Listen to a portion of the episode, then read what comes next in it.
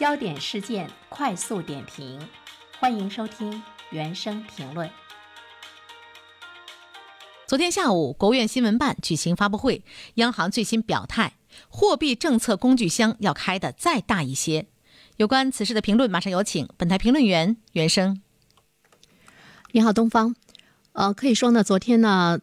我们看到网络呢，基本上是被这样的一条新闻呢刷屏了哈。从老百姓的角度上来说，呃，其实我们最关注到的一个问题，就是从货币的政策来讲，是不是呃放水呢也来临？而且呢，跟我们生活最紧密相关的呢，就是我们的这个房贷的利率啊，会不会呢进一步的这个下调？如果是这样的话呢，你能够看到呢，其实对于房地产市场来说，是一个非常利好的这个消息啊。啊，去年。一年啊，我们看到的房地产的断崖式的下跌吧，大家呢也对。这样的市场的未来表现出了一份担忧。当然，从去年的第四季度开始呢，我们也看到了很多地方政府是在纷纷的出手来救市啊啊，包括呢这个限跌令啊，呃，包括呢很多的房的鼓励的政策等等。今年年初的这样的一个货币政策的工具箱可以开的再大一些，可以看到对于地产市场来说呢，是一个十分不错的一个利好的消息啊。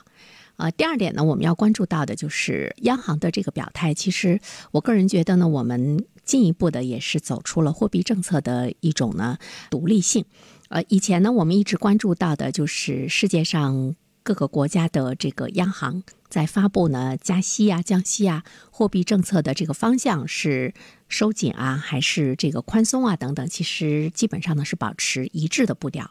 而且从某种意义上来说呢，发展中国家可能跟发达国家跟随的脚步呢会是这个比较近一些，啊，但是现在呢，我们越来越看到了发达的经济体的政策对我们国家的这个影响呢越来越是有限了啊，比如说去年呃发达的国家的这种宽松的货币政策，但是我们呢一直呢是保持着一种比较呢稳健的这个。货币政策没有呢像他们那样的大放水啊，那么近期呢主要的发达经济体的货币政策呢是开始这个调整，呃，比如说美联储的这个加息和缩表，市场呢也有比较强的这个预期，但是呢我们看到了，哎，我们呃开始呢要把这个呃货币的。政策的工具箱要开的呢再大一些，似乎呢和它的这个方向呢是有一些这个相反，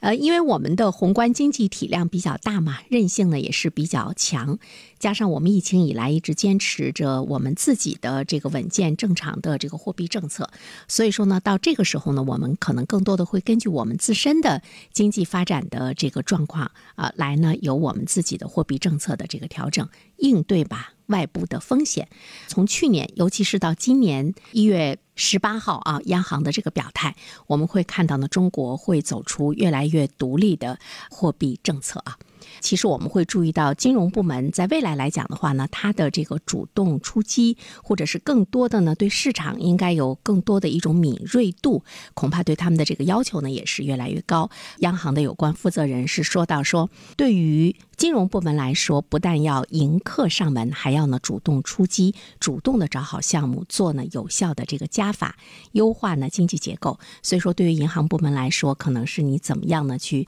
对市场。未来的判断，包括呢对市场存在的这个需求，怎么样去精准的去呢进行这个货币的发放，在未来来讲，对于金融部门的要求呢也会呢是呃越来越高了。我们也期待着呢，我们自己的经济发展的路线呢也是更加的独特吧。好了，东方，好的，感谢袁生。